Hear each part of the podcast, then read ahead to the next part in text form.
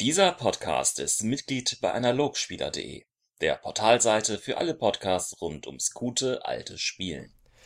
Ja, herzlich willkommen heute zur Folge 83 zum DSA In Time Podcast. Heute mit dem wundervollen Thema Encounter Design. Zumindest glauben wir, dass es am Ende so heißen wird. Und an meiner Seite ist, wie immer, mein großartiger lieber Florentin. Hallo. Ich, ich freue mich sehr, aber es gibt immer einen großen Unterschied zwischen dem Thema, bevor wir die Folge aufnehmen und was es dann tatsächlich geworden ist am Ende der Folge. Also ich bin gespannt, wo wir am Ende rauskommen. Alles kann passieren. Ja, wie in einem guten ja. Abenteuer. Und da wir nichts dem Zufall überlassen wollen, haben wir heute auch noch eine starke dritte Person an unserer Seite, die ihr alle ja schon kennen werdet. Den liegen. Lieben Sigi, hallo Sigi. Schönen guten Abend, hallo. Schön, dass du da bist. Ja, äh, Für die Einladung. ja, ich gerne. Ähm, Encounter Design. Wir hatten uns das jetzt mal so rausgenommen. Wir befinden uns immer noch im großen Abenteuer-Design-Block, den wir jetzt ja aufgemacht haben letztes Mal. Und wir wollten gleich eins dranhängen, weil das irgendwie schon thematisch zusammengehört und weil es irgendwie auch in den Kommentaren auch direkt aufkam. Wir werden aber mal sehen, wo wir wirklich landen, weil es eben auch wieder da so viele Themen gibt, die da so dranhängen und wir wissen noch nicht so genau, wo wir uns am meisten verquatschen. Aber wir wollen jetzt mal anfangen eben mit dem Thema, so wie es geschrieben steht. Und ich glaube, die erste Frage, die sich mir jetzt gestellt hat bei der Vorbereitung, war, was wir eigentlich überhaupt als Encounter verstehen wollen. Weil ich hatte am Anfang eigentlich Encounter immer im Kopf mit Kampf. Aber ich glaube, das ist eine zu naive Interpretation des, des Wortes. Ich glaube, Counter in dem Rollenspielkontext würde ich eher größer fassen, würde ich wahrscheinlich allgemein Hindernisse beschreiben oder auch, auch Interaktionen aller Art irgendwie mit der Welt. Und ich würde sie, äh, wobei, da kommen wir ja gleich dazu, aber jetzt vielleicht erstmal zu diesem Wort. Ist das auch in eurem Sinne ein Encounter oder wie würdet ihr das beschreiben?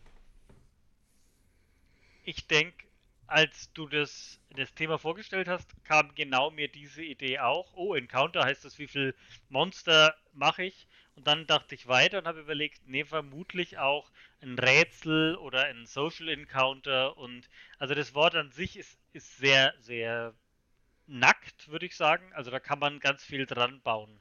Ein Encounter kann quasi jede Begegnung sein. Ist ja auch die Übersetzung. Ja, eine feindliche Begegnung oder auch eine neutrale, freundliche Begegnung. Und quasi alles, was du anbietest, ist, ist glaube ich, schon ein Encounter. hast du da noch was daran auszusetzen, Tini? Oder?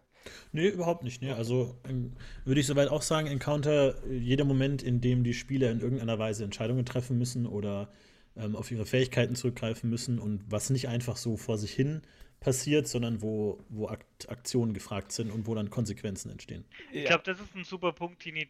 Ähm, Entscheidungen, wenn man so einen Ambiente-Tavernen-Moment hat, dann ist es eher kein Encounter oder nicht als solcher geplant, weil der jetzt keine Entscheidung irgendwas beeinflusst, wenn die da eine Stunde lang rum. Ich wollte da jetzt, glaub, das ist bevor wir jetzt, ich wollte jetzt genau, das ist auch, ich wollte, ich habe voll den Plan, okay? Jetzt, Mann, Der Tini hat so gut vorgelegt. ich wollte jetzt eigentlich nur das Wort klären, weil ich hatte, selber war ich mir ein bisschen unklar. Okay, jetzt haben wir das Wort gesetzt, jetzt wollte ich genau, jetzt, Mann, jetzt klingt es ja so, als hättest du dir das ausgedacht. Nein, also ich wollte jetzt mal, ich wollte eben genau damit starten, ich wollte eben fragen, wie, wie, was es für ein Encounter gibt oder wie ihr das seht. Und ich, ich glaube, ich hätte das genauso formuliert, wie du es gerade gesagt hast. Ich, ich würde nämlich Encounter in, in ziemlich, im Wesentlichen zwei unterschiedliche Gruppen fassen. Ich würde einmal sagen, das, was du gerade gesagt hast, dass man Encounter durchaus machen kann, die eher weniger Plot-Relevanz haben, die einfach vielleicht für die Atmosphäre relevant sind, würde ich jetzt, hätte ich jetzt mal gesagt, vielleicht irgendwie auch für, auch schon auch irgendwie fürs Abenteuer in dem Hinsicht, dass es vielleicht Stimmung ist, weil wenn jetzt irgendwie fünf Orks aus dem Busch springen, macht es vielleicht mit dem Plot nicht viel, wenn du die tot haust, ähm, in gewissen Kontexten, aber vielleicht eben für die, für die Stimmung. Aber es gibt auf der anderen Seite eben dann, würde ich sagen, Encounter, die eben, und das ist das Besondere, glaube ich, an Encountern in einem Rollenspiel, die, das, die an, an diesen Stellen können die Spieler wirklich aktiv entscheiden, wie sie die Geschichte weiterführen wollen. Also sozusagen offene Encounter. Das hätte ich jetzt nämlich auch als Differenzierung verwendet. Ich würde sagen, es gibt quasi ja, geschlossene Encounter oder, oder ja doch, sagen wir einfach mal der Namenträger geschlossene Encounter, die für sich stehen können und nicht so relevant sind im Kontext. Und es gibt offene Encounter, die vom ganzen Design her so ausgerichtet sind, dass die Spieler Entscheidungen treffen und auch dann quasi die Zukunft des Abenteuers in irgendeiner Weise beeinflussen. Könnt ihr euch dieser Vorstellung ein bisschen anschließen? Was sind eure Gedanken? Ich also ich bedingt offen und geschlossen, dass dein, gerade dein Beispiel mit den Orks hat mich verwirrt, weil ähm, das ist ja jetzt per se kein geschlossener Encounter, weil er keine Relevanz hat, weil die Relevanz hängt von der Gruppe ab und der Tragweite. Ich kann das ja thematisieren, dass da jetzt quasi eine halbe Orksippe zerstört wurde oder dass das halt nicht einfach nur Kanonenfutter ist. Also ich bin ähm, bei geschlossen offen hat, bin ich ein bisschen ähm, irritiert, aber ähm, Entscheidung, das, was du jetzt auch gesagt hast und der Tini vorhin, das ist glaube ich das ähm, für mich so ein Merkmal, wo sie wirklich Entscheidungen treffen für ihre Charaktere und für die Geschichte. Und wo gewürfelt wird, das hast du ja, Tini, gesagt, und eben auch Outcomes definiert werden dadurch. Kann man das so sagen? Ja. ja, gut, dann hätten wir es für heute. Es ist halt dieses, dieses, ähm, es kann in die oder die Richtung gehen. Ich meine, das Tavernengespräch hat kein, kein Outcome in dem Sinn, oder? Wenn man das so sieht, das hat jetzt kein, das hat keine, keine Tragweite. Aber das, ähm, wir retten sie, wir retten sie nicht. Wir ähm, lassen ihn fallen, wir helfen ihm. Das sind ja Entscheidungen, oder? Ja, ich Das hatte das ein auch so Encounter. gesehen, ja. Ich glaube natürlich, das Schöne am Rollenspiel ist, dass du aus jedem Encounter natürlich was machen kannst und die Spieler sich ja auch eigene Encounter generieren können. Also nur für Hörer, die jetzt schon die Krise kriegen und Hörerinnen, ja, natürlich, das, das sehe ich schon auch ein. Aber ich glaube jetzt vom Abenteuer-Design-Blickwinkel her, also von dem, was man im Vorhinein schon als Meister irgendwie in die Hand nehmen kann, würde ich das eben genau so sagen. Da würde ich, würde ich sagen, es gibt halt Encounter, wo man schon im Vorhinein als Spielleiter vorausplant und sagt, okay, ich habe jetzt hier, ich habe einen offenen Ausgang sozusagen. Ich, ich äh, erwarte oder ich erwarte von den Spielern und von den Spielerinnen, dass sie bei diesem Encounter selber eine Entscheidung treffen. Und das heißt nicht unbedingt zwangsläufig in meinen Augen, dass man auch diese Enden voraussieht, also dass man als Meister quasi alle vorbereitet haben muss, sondern man muss halt diese Flexibilität haben und man muss vom Encounter-Design eben das so anlegen, dass die Spieler auch wissen, dass sie in diesem Falle diese Freiheitsgrade auch vielleicht zumindest erahnen können. Also ich glaube, das sind schon so Aspekte, die da auch mit reinkommen. Das finde ich, finde ich super wichtig, dass die klar sind, dass hier jetzt auch eine Entscheidung gefordert ist und auch möglich ist. Also ein Pseudo-Encounter wäre ja was, ähm, der Dorfbüttel kommt und sagt, seine Tochter ist entführt, wollte ihr helfen. Das ist kein Encounter. Encou- Das, also für mich, das ist ein, also einfach eine, Ja, ja. wie man den Plot hier quasi hin darbietet oder so. Aber das wäre für ein tatsächlicher Encounter ist, überzeugst du den, äh, dir zu helfen, hintergehst du ihn, bekommst du das, den Gegenstand, indem du durchs Haus einsteigst oder eh, ähm, ihn überzeugst. Das sind, das, also ein Problem ist ja eher ein Encounter, oder? Ja, würde ich auch sagen. Und ich glaube, jetzt in deinem speziellen Beispiel würde ich sagen, das würde ich jetzt als geschlossenen Encounter, in der Beschreibung, wie du es jetzt gemacht hast, sagen, weil du als Spielleiter, also so habe ich es jetzt rausgehört, eigentlich schon fest vorhast, dass die Spielergruppe oder der Spieler oder die Spielerin irgendwie den überreden kann oder an dem vorbei in das Haus kommt und diesen Gegenstand bekommt. Also das würde ich als geschlossen bezeichnen, wo du als Spielleiter, sage ich mal, einen starken Fokus drauf hast, dass die Spieler das bekommen. Zum Beispiel könnte ich mir im Abenteuerdesign vorstellen, sagen wir mal, du musst in irgendeine Burg rein. Und um in eine Burg reinzukommen, gibt es auch wieder mehrere Möglichkeiten. Du kannst irgendwie unter eine von diesen Möglichkeiten, das ist quasi der offene Encounter, diese Burg muss irgendwie infiltriert werden. Und jetzt kannst du quasi verschiedene Dinge tun als Spielergruppe, um in diese Burg reinzukommen. Und ein Weg davon ist vielleicht diesen Bauern dazu überzeugen, dass er dir, keine Ahnung, einen Schlüssel gibt. Und dann wäre das für sich aber ein geschlossener Encounter, weil du dann schon quasi eigentlich als Spielleiter im Designkonzept vorsiehst, dass er das nur noch als Hindernis vor sich hat. Das muss man natürlich auch irgendwie lösen, aber es ist jetzt nicht mehr so offen, wie die Entscheidung, sich für diese Art Plot zu entscheiden. Vom Design jetzt her so ungefähr, glaube ich. Und ich finde es deswegen relevant, weil es dir vielleicht hilft als Spielleiter, gelegentlich ähm, Encounter zu designen, wenn du, wenn du quasi eine Idee hast, was du im Abenteuer offen gestalten willst und was du dann einfach nur als Event, als, als geschlossenen Encounter eben dranhängst, um es interessant zu machen, um Dramaturgie aufkommen zu lassen, um eben würfeln zu lassen, um halt auch irgendwie die Spieler irgendwie spielen zu lassen, dass man diese beiden Dinge durchaus auch ein bisschen zumindest trennen kann, wenn man, wenn man mehr Struktur braucht als Meister oder so. Oder was meinst du dazu? Ich, ich glaube, das kann helfen, weil den Schüler, äh, den Schülern sage ich, oh Gott, ich bin noch nicht ganz raus aus der Arbeit, den, äh, den Spielern wollte ich sagen, ähm, so eine Pseudo-Freiheit zu zeigen, ist sehr enttäuschend, wenn sie nicht echt ist. Gleichzeitig alles als Freiheit zu geben, ähm, zeigt oft Grenzen an, weil man das gar nicht liefern kann. Also man hat sich ein Abenteuer grundsätzlich überlegt oder gekauft und den Spielern so zu verkaufen, ja, ja, ihr könntet jetzt nach X oder Y, aber eigentlich geht es nicht, weil sie müssen nach X. Und genauso aber andererseits zu sagen, also ich glaube, das ist als Hintergrund gar keine schlechte Idee, zu sagen, man hat diese zwei Sachen. Das eine, da könnt ihr jetzt weniger entscheiden und bei dem könnt ihr mehr entscheiden. Einfach, dass man sich das beim Bauen überlegt. Aber das würde ich, ich weiß nicht, ob man das den Spielern so klar kommuniziert oder ob das unausgesprochene Abmachungen sind oder ähm, weil man kann ja jetzt sagen, Leute, der kommt jetzt und da könnt ihr jetzt nichts dran ändern. Das, das wirkt ja auch nicht gut. Auch wenn das faktisch so ist. Wenn ihr das nicht annehmt, ist das Abenteuer rum. Hm.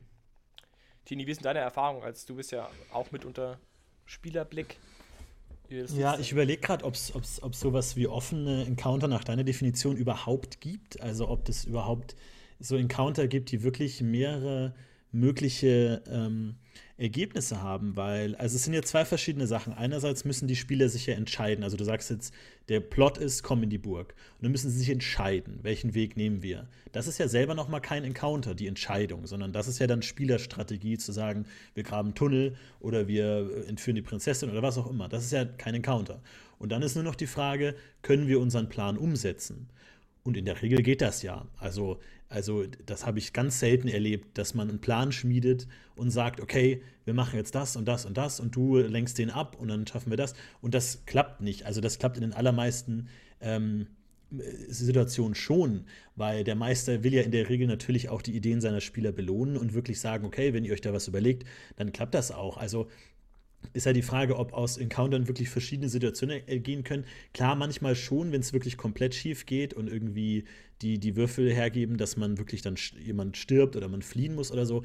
Aber wenn ich mal wirklich zurückblicke, wie oft das tatsächlich passiert ist, dass irgendwas nicht äh, so geklappt hat, wenn es jetzt nicht irgendwie im Plot vorgeschrieben war, dass die Helden an dem Punkt scheitern müssen oder so, äh, ist die Frage, ob jetzt wirklich der Encounter der Punkt ist, wo sich ein Scheideweg ergibt oder schon davor, wenn die Spieler überlegen, welchen Encounter nehmen wir.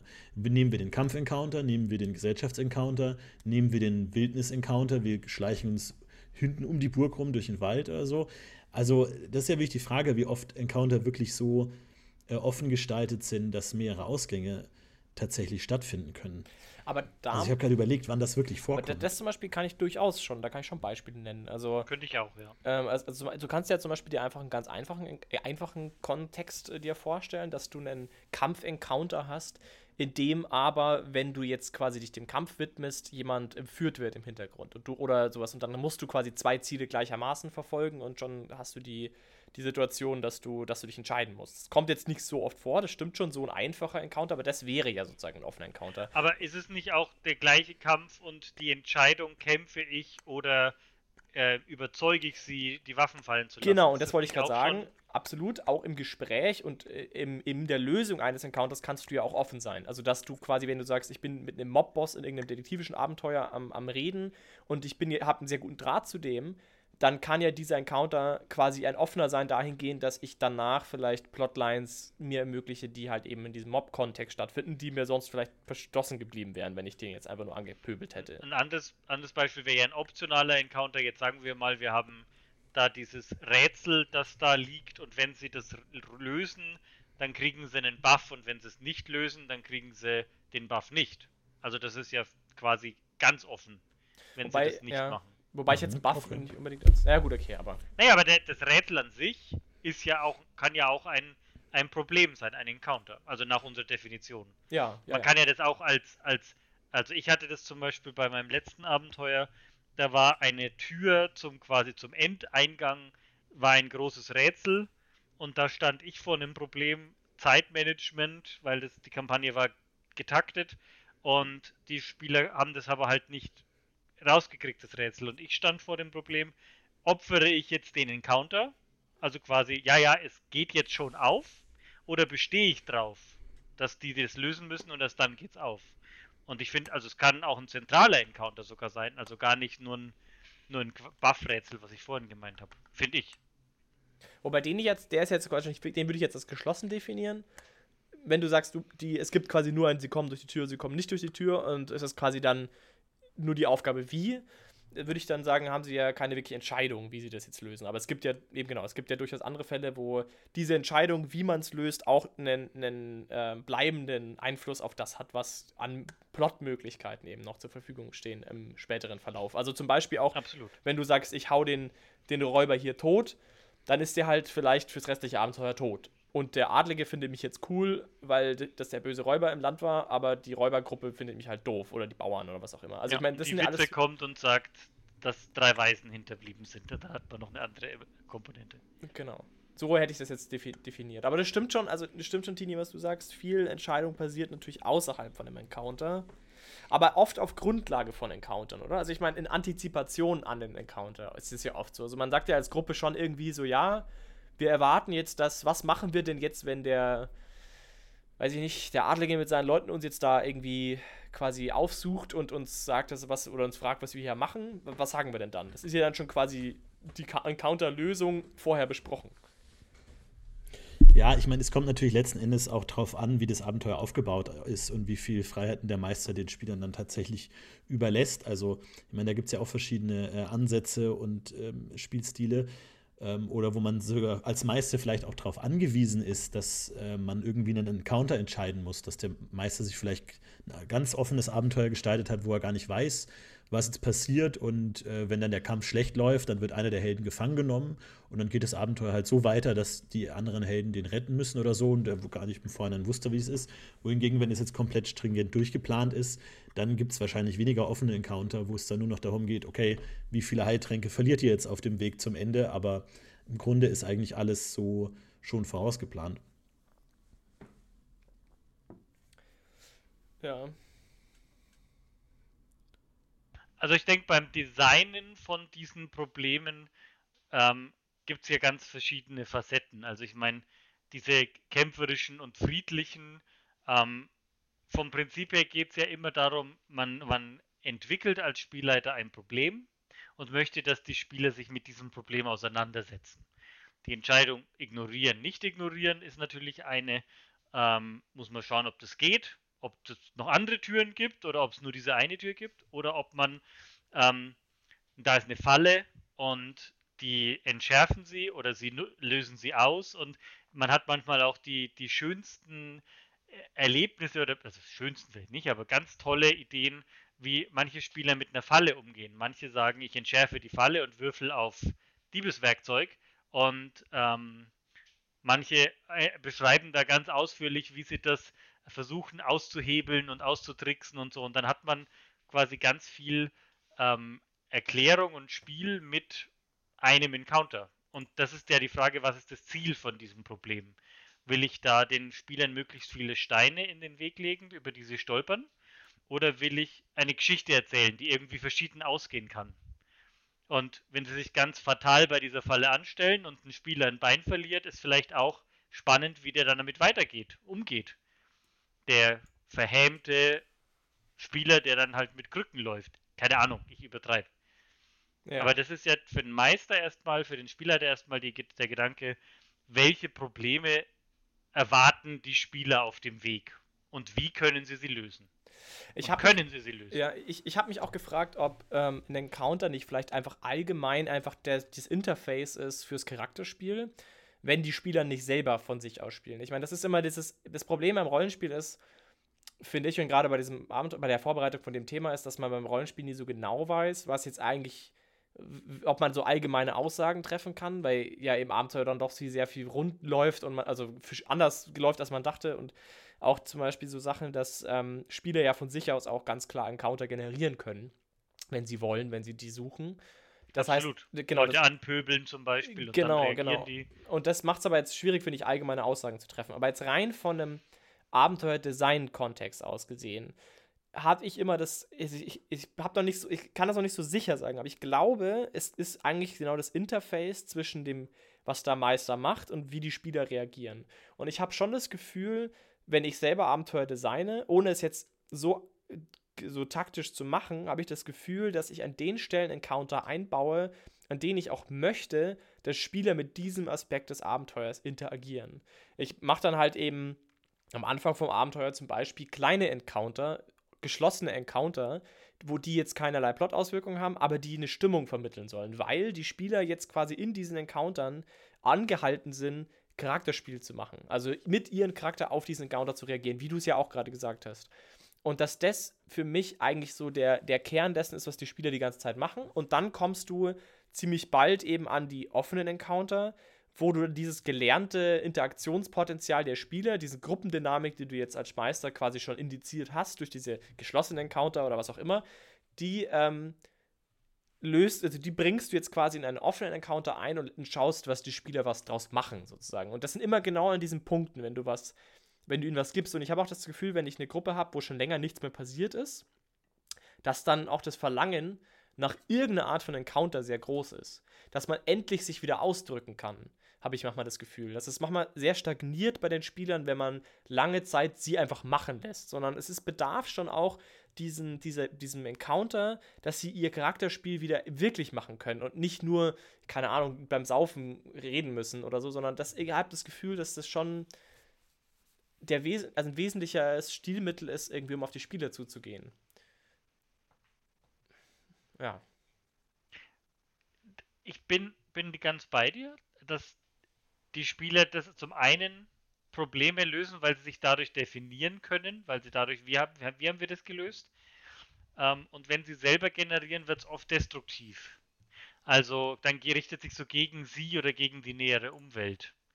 Ähm, das funktioniert, glaube ich, ganz gut eine Zeit lang, dass sie untereinander das Spiel generieren, aber dann machen sie halt Probleme, weil es ist halt, man, man spielt halt nicht den, den ganz einfachen Bürger mit seinem Tagwerk, der täglich dahin läuft, sondern man will ja was erleben auch. Und das Erleben ist das Problem, dem man begegnet. Und das man gelöst hat und sich dann lobt. Ich meine, manche, manche Rollenspielsysteme sagen, Encounter sind nur Kämpfe, Punkt. Ich glaube, aus dem, aus dem Status sind wir raus. Das ist nicht genau, was wir jetzt, wie wir es definieren. Das ist ja alles, was irgendwie eine schwierige Situation vor einen stellt. Ja. Ja, ist schwierig zu definieren, aber im Grunde stimme ich dir auch zu, dass natürlich die Spieler dadurch äh, ihren Charakter spielen können, wie sie Probleme lösen oder wie sie Entscheidungen treffen. Ähm, aber es ist natürlich die Frage, ob man Encounter so weit definieren muss, dass es irgendwie plotrelevant ist oder ist der, der Bettler, den der Meister auftauchen lässt und den, den Helden fragt, habt ihr ein bisschen Geld für mich, ist das auch schon ein Encounter, weil der Held dann natürlich entscheiden kann, wie reagiert mein Charakter auf diesen Bettler, tritt er den zurück in Dreck oder gibt er den, lädt er ihn zum Essen ein oder was auch immer. Da kann jeder Spieler muss reagieren auf irgendeine Art. Auch ignorieren wäre da eine Form von äh, reagieren. Also auch da muss der Charakter schon oder ist der Spieler gezwungen, seinen Charakter irgendwie auszuspielen. Auch wenn es wahrscheinlich jetzt in der klassischen Definition von Encounter nicht durchgehen würde, weil es im Endeffekt überhaupt gar keine Konsequenz hat, was jetzt hier passiert. Doch, würde ich aber schon Oder sagen. man Ja. vielleicht schon irgendwo. Ja. Ja. Entschuldigung, wollte ich nicht unterbrechen. Ich wollte nur sagen, ich würde es schon als Encounter sehen. Genau aus dem Grund, wie du es beschreibst. Ich, ich weiß auch nicht, ob der Schwierigkeitsgrad da auch mit reinspielt, weil es, wenn es zu leicht ist, und vielleicht kommen wir da zu unserem Paktierer-Thema aus den Kommentaren, wenn es zu leicht ist, dann ist das nicht automatisch deswegen kein Problem gewesen. Sie haben es halt nur sehr leicht gelöst oder auf ihre Weise oder sehr glücklich gelöst. Ähm, aber wenn es immer zu leicht ist, ist es vielleicht schon ein Problem. Oder wenn es irgendwie immer angepasst wird. Also jetzt nur als Beispiel, ähm, man schafft den Kampf gut und dann schicken halt noch, werden halt noch drei Wölfe dazugeschickt, weil man sagt, es müssen eigentlich immer alle runtergebuttert werden, damit es ein herausfordernder Encounter ist. Das glaube ich ist aber eher unbefriedigend. Als wenn man sagt, naja, der Kampf lief doch jetzt super, wir waren eigentlich kaum verletzt, cool gemacht, Leute, gut zusammengearbeitet. Man muss ja nicht jeden Encounter an den Zähnen und Fingernägeln kriechend ähm, herauskommen, damit es irgendwie ähm, ein gutes Gefühl hinterlässt beim Spieler, glaube ich. Also das kommt vielleicht noch dann später beim Punkt Design. Wie wollen, wie will man es designen, dass es, dass es ähm, angenehm oder dass es äh, gut sich anfühlt. Und das bei dem, bei dem Paktierer, wenn wir dahin schon gehen, oder bin ich zu früh? Wenn du das möchtest, dann sag aber vielleicht noch mal ganz kurz, um was es geht, damit man den Kontext hat.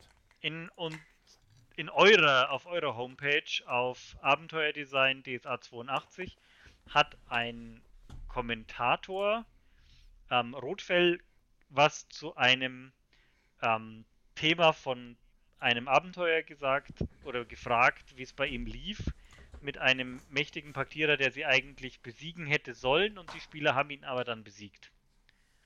Und der hat quasi einen, einen Gegner geplant, den die Spieler aber umgewirbelt haben. Genau. Ja. Und ist das genau, also ein die Frage Problem? war, die, ah, genau, also der Encounter war geplant als die Spieler unterliegen, aber dadurch, dass sie so gut agiert haben und auch so gut gewürfelt haben oder der Meister so schlecht gewürfelt hat, kam er in die Bredouille, soll er jetzt sozusagen den Plot durchdrücken und sagen, nein, durch irgendein verrücktes Artefakt hat er oder ein Heiltrank kommt er doch noch Exakt. raus.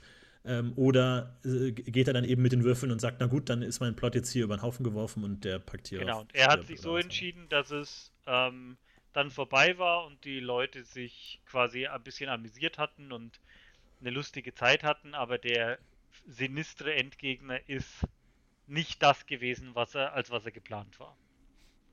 Ich kann mich erinnern, dass du, Sigi, ja auch eine ganz ähnliche Geschichte schon mal erzählt hast bei dir in irgendeiner Runde. War, Komplett ich, ähnlich. Ja, ich, ich kann mich erinnern, du meintest, es glaube ich war eine D&D-Gruppe oder sowas, aber es Ja. hatte einen ähnlichen Kontext. Du hast auch den Endgegner, oder nicht du oder irgendwer oder ihr als Gruppe, hattet eine Chance, den Endgegner irgendwie zu attackieren in einem Zeitpunkt, den man halt nicht erwarten würde, dass man schon so weit kommt und dann habt ihr auch irgendwie sehr viel Schaden gemacht und war der halt auch tot. Selbes Spiel eigentlich, oder? Ich hätte, ich hätte das jetzt als Beispiel kurz angebracht, um zu sagen, für mich als Spieler war das eine meiner überraschendsten und damit auch genialsten Erlebnisse dieser ich habe Auswirkungen. Ich habe da eine, ich, ich bewirke was als, als Spieler und das ist, glaube ich, diese Wirksamkeit ist, glaube ich, etwas ultimativ Befriedigendes.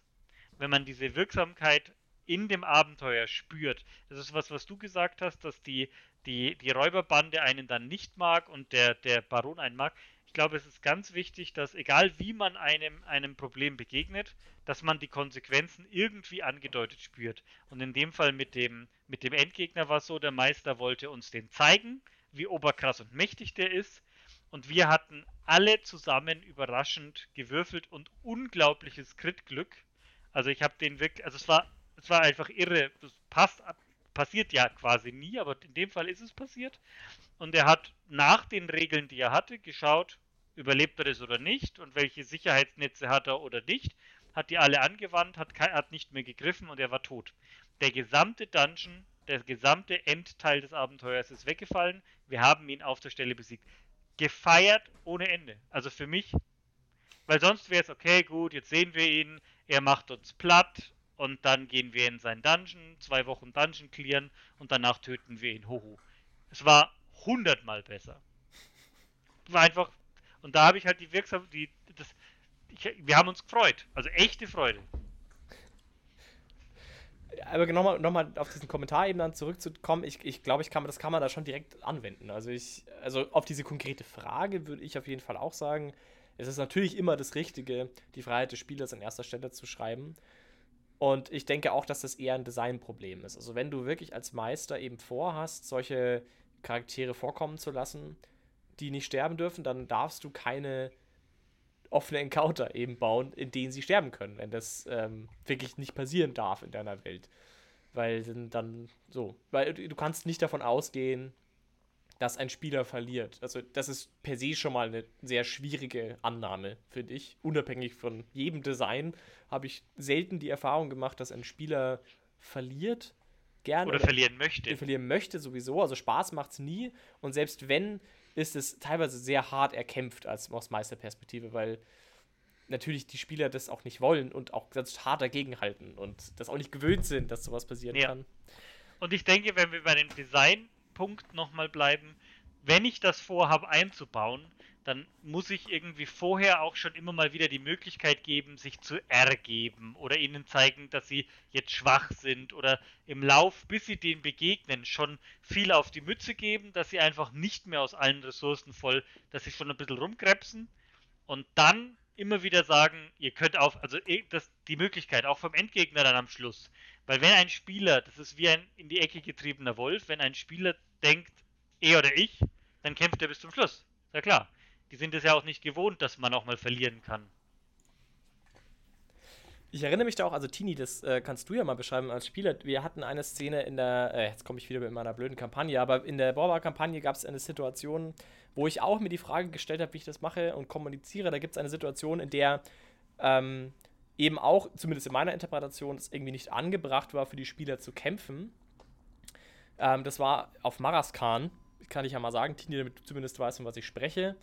Und da zum Beispiel habe ich das eben, also ich kann jetzt gar nicht mehr so genau sagen, wie ich das gemacht habe, aber ich glaube, so rein die Stimmung, die ich als Meister quasi bevor gewürfelt wurde, habe ich eine Stimmung verbreitet, die, wie du gerade sagst, eben versucht, den Spielern klarzumachen, dass es eine sehr aussichtslose Situation ist, dass die Spieler quasi gar nicht in diesen Encounter gehen mit der Idee, dass sie jetzt diesen Kampf gewinnen können, sondern ist, dieser Encounter ist quasi aus, aufgesetzt als Encounter, wo es eigentlich darum geht, da irgendwie das Objective, also dieses Ziel zu erreichen, das ihr erreichen wollt und dann abzuhauen.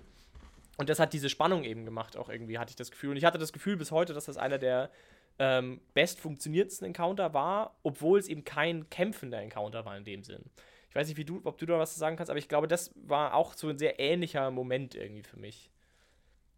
Ja, doch, das hat schon gut funktioniert und da, glaube ich, haben die Spieler auch verstanden, was, was von ihnen gefordert ist. Ähm, das ist ja auch mal so ein bisschen äh, ein zweischneidiges Schwert, weil man will als Meister natürlich immer seinen Bösewicht möglichst bedrohlich und gefährlich machen, muss dann aber unter dieser Beschreibung noch kommunizieren, nee, ihr könnt den schon besiegen, dann seid ihr die Helden, die auch diesen riesigen äh, Bösewicht besiegt haben, oder nee, jetzt mal ganz im Ernst, der ist wirklich eine Nummer zu groß für euch.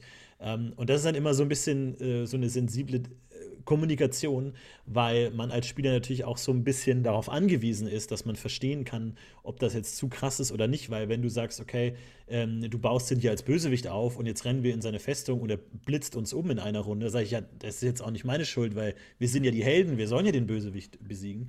Das heißt, das ist schwierig da zu machen, aber dadurch, dass, wenn man noch andere Ziele nebenbei anbietet, kann der Spieler natürlich verstehen, okay, wir müssen jetzt nur das Artefakt klauen und halt irgendwie überleben, äh, den, den anstürmenden Horden währenddessen, um da durchzukommen. Dann ist es schon klar, aber ansonsten ist es natürlich auch äh, kritisch zu sagen. Äh, ich wollte noch ganz kurz äh, einwerfen, eine Sache zu der eine Sache, die Sigi gesagt hat, mit dem, ob man in Kämpfen immer seine Spieler komplett auf 5 HP runterballern soll, damit es spannend ist. Ehrlich gesagt habe ich so ein bisschen die Erfahrung gemacht, dass das fast die, den gegenteiligen Effekt hat, wenn die auch. Spieler das ja irgendwann merken und, und, und sie fühlen sich ja dann sicher, sobald sie auf fünf Lebenspunkten angekommen sind, weil sie wissen, eigentlich droht mir nur so lange Gefahr, wie, solange ich stehe, weil dann greifen alle mich an und sobald ich ohnmächtig zu Boden gehe, bin ich raus, weil dann äh, kommt irgendwie der, der rettende Moment, wo ich dann doch noch, äh, wo wir dann doch noch gewinnen oder so.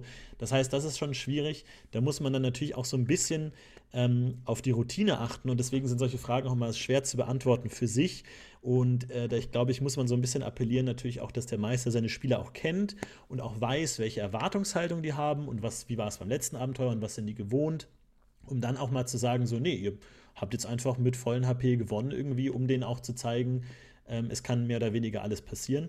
Aber zu dem Kommentar will ich auch sagen, ich finde, äh, also der User Rotfell hat das dann auch so gemacht, dass der Paktierer gestorben ist an der Stelle, also auch so wie es bei dir war, Sigi, dass es tatsächlich möglich war.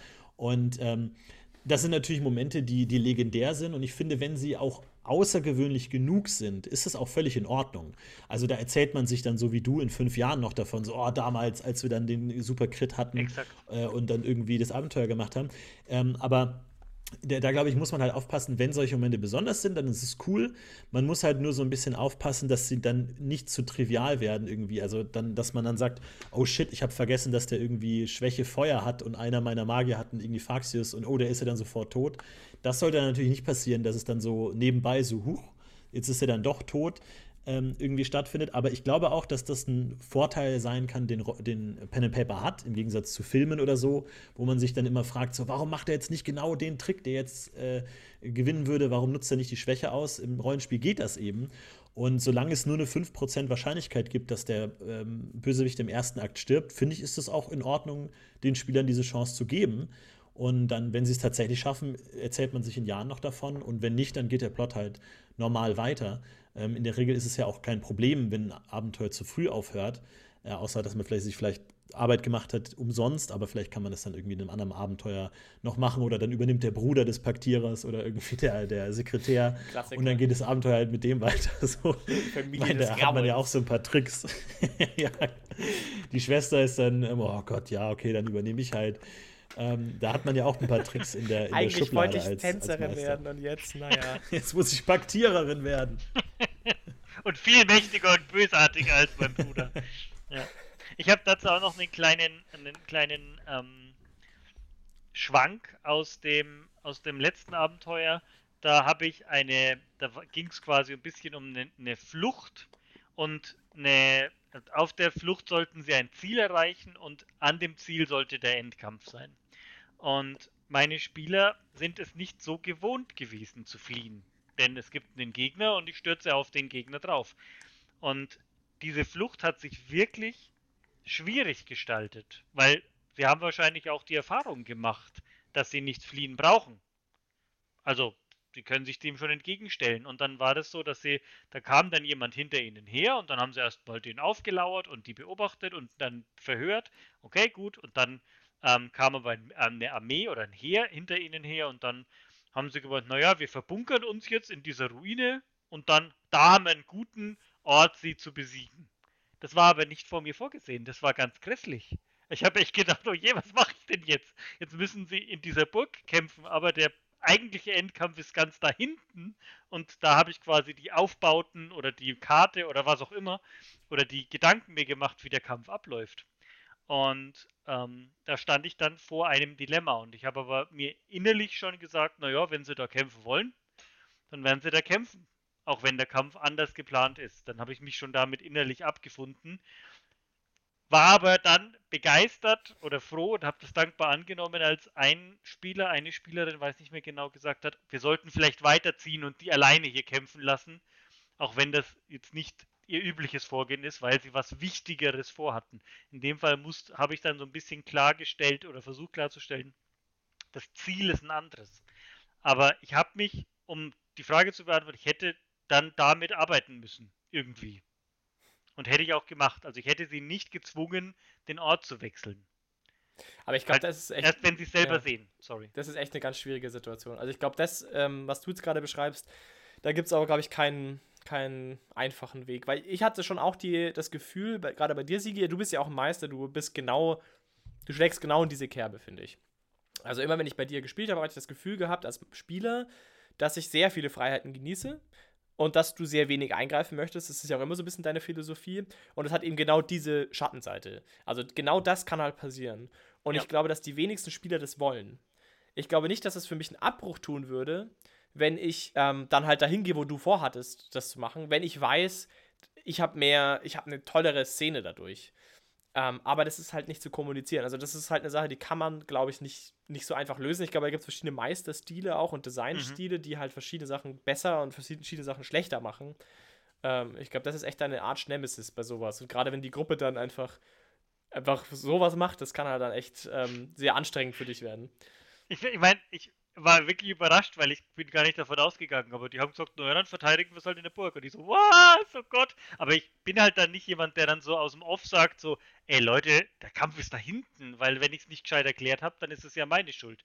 Ich hatte in der, in der gezeichneten Kampagne ein Erlebnis, da, da gab es eine Verfolgungsjagd zum Thema Encounter und die ist mir ganz geil in Erinnerung geblieben. Also einfach, wir sind durch irgendeinen Stollen und wurden da gejagt. Irre cool ich kam gar nicht auf die Idee, da stehen zu bleiben und mich dem in den Weg zu stellen. Und sowas ähnliches wollte ich kreieren, ist nicht ganz gelungen, glaube ich. Aber, naja. Ähm, was, was ich zum Beispiel manchmal versuche dann mich darauf zu beschränken, ist, wenn ich, ähm, wenn ich Encounter, wir reden jetzt gerade viel über Kampf-Encounter, und wenn ich einen Kampf-Encounter etablieren will, als eben einen Encounter, den man nicht einfach nur durchwürfeln soll, sondern eben einen, zum Beispiel einen Gegner hat, vor dem man flüchten sollte oder, oder wo halt, oder es heißt sollte, aber wo halt ein anderes dramaturgisches Ziel verfolgt wird von mir, vom Design her, dann versuche ich relativ spät erst in die Würfelzone zu kommen. ähm, als, als Methode sozusagen. Also ich werde dann zum Beispiel, ich kann mich gut erinnern, ähm, da hatten einmal eine Verfolgungsjagd auch gegen äh, Dämonen, also so also Wolfsdämonen, Kamanti. Und ich habe sehr viel dann versucht vom Design her, wie ich das quasi strukturiert habe, weil ich habe ganz viel nur die Geräusche von denen kommen lassen. Ich habe sie ganz oft, also so quasi so Verfolgungsjagd im Wald, du hörst sie heulen wie Wölfe, du siehst sie mal durch das Strickgicht, du siehst mal das Eis irgendwie, das sie zurücklassen und sowas. Also du hast quasi sehr wenig Möglichkeiten zu interagieren am Anfang, als ihr als Spieler, um dann quasi, wenn dann die Interaktionen kommen, ihr schon ein gewisses Setup habt. Ich glaube, dass man sowas schon auch machen kann, wenn man eben gerade Verfolgungsjagden oder sowas plant und das eigentlich schon vorhat auch zu machen, dass man irgendwie halt mit solchen strukturellen Methoden irgendwie versucht, ein bisschen so die Stimmung aufzusetzen. Das ist natürlich auch ein bisschen unfair, aber ich glaube, damit wird zumindest klar, wo man, wo man steht. Ist aber natürlich auch eine Einflussnahme, muss man natürlich auch sagen. Vom Meister. Es ist ein super schweres Thema, weil es eine ganz feine Kommunikation zwischen Meister und Spieler sein muss. Ähm, weil es als Spieler auf der anderen Seite natürlich auch frustrierend sein kann, wenn man das Gefühl hat, man kann jetzt nichts machen, man kann jetzt nicht seinen eigenen Willen umsetzen. Man will jetzt hier kämpfen, aber man merkt, oh, der Meister will das nicht und dann kommen auch Frustmomente wie, ja, dann sag halt, was ich machen soll. So, dann, dann sag mir halt, was du von mir willst, dann machen wir das so. Der, man will ja im Endeffekt eigentlich Boah, schon, dass. Fände ich ganz die, übel. Das, das ja, genau, aber als, übel. Ja, aber es, es, gibt manchmal solche, solche Frustmomente, wo man ja auch als Spieler ja wissen will, was jetzt von einem verlangt ist, so ein bisschen. Weil man will ja am Ende nicht gegen den Meister spielen, sondern man will ja zusammen das spielen, was, was beide cool finden. Und ähm, da ist es dann natürlich einerseits, äh, willst du als Meister ja so ein bisschen, dass die Spieler das wollen, was du willst, dass sie wollen. Ähm, und dann muss man das auch irgendwie kommunizieren irgendwie. Und das ist ganz schwierig, weil. Ähm, äh, wie gesagt, manchmal die Spieler denken, sie wüssten jetzt, was sie machen müssen. Ah, okay, wir haben hier einen guten Platz zum Kämpfen, perfekt. Und äh, das dann aber nicht äh, machen. Und das ist dann schon schwierig, weil man es kommunizieren muss als Meister, ohne dass es jetzt super offensichtlich ist, aber auch so, dass die Spieler auch wissen, was hier los ist irgendwie. Aber es, ich weiß, es ist super schwer, ich weiß auch immer nicht, wie, wie genau das gehen soll.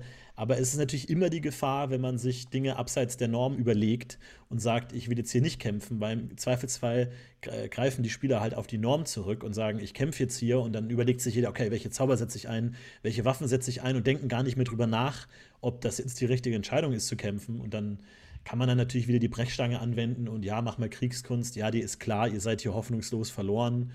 Ach so, okay, gut, ja, dann, Leute, Rückzug, so, das ist dann auch blöd. Wobei, ich mit der Kriegskunst, wobei ich mit der Kriegskunst, wenn das, wenn das die Spieler vielleicht auch selber drauf kommen, finde ich es gar nicht so schlecht, aber diese Metafrage sagt mir, was ich machen muss, finde ich, also das für mich, das hat der Philipp ja gerade beschrieben, für mich als Spielleiter ist das also überhaupt nicht meine Art, wie ich das, wie ich das machen will, weil wenn die Spieler sagen, wir nehmen das jetzt hier, die Situation, dann ist es, finde ich, schon auch meine Pflicht als Spielleiter, mich darauf einzulassen. Und entweder, wenn das nicht vorgesehen ist, dass das klappt oder dass es, dass sie das da schaffen können, dass die Burg dann halt überrannt wird, dann müssen sie mit der Konsequenz leben. Aber ich finde es ganz wichtig, dass sie sich entscheiden konnten für eine, eine Situation. Und das, also Aber ist es am Ende wirklich, ist es denn am Ende wirklich ein befriedigendes Ergebnis, wenn die Spieler sagen, okay, die Spieler checken einfach nicht, was von ihnen verlangt ist und sagen, wir kämpfen jetzt hier gegen die Übermacht.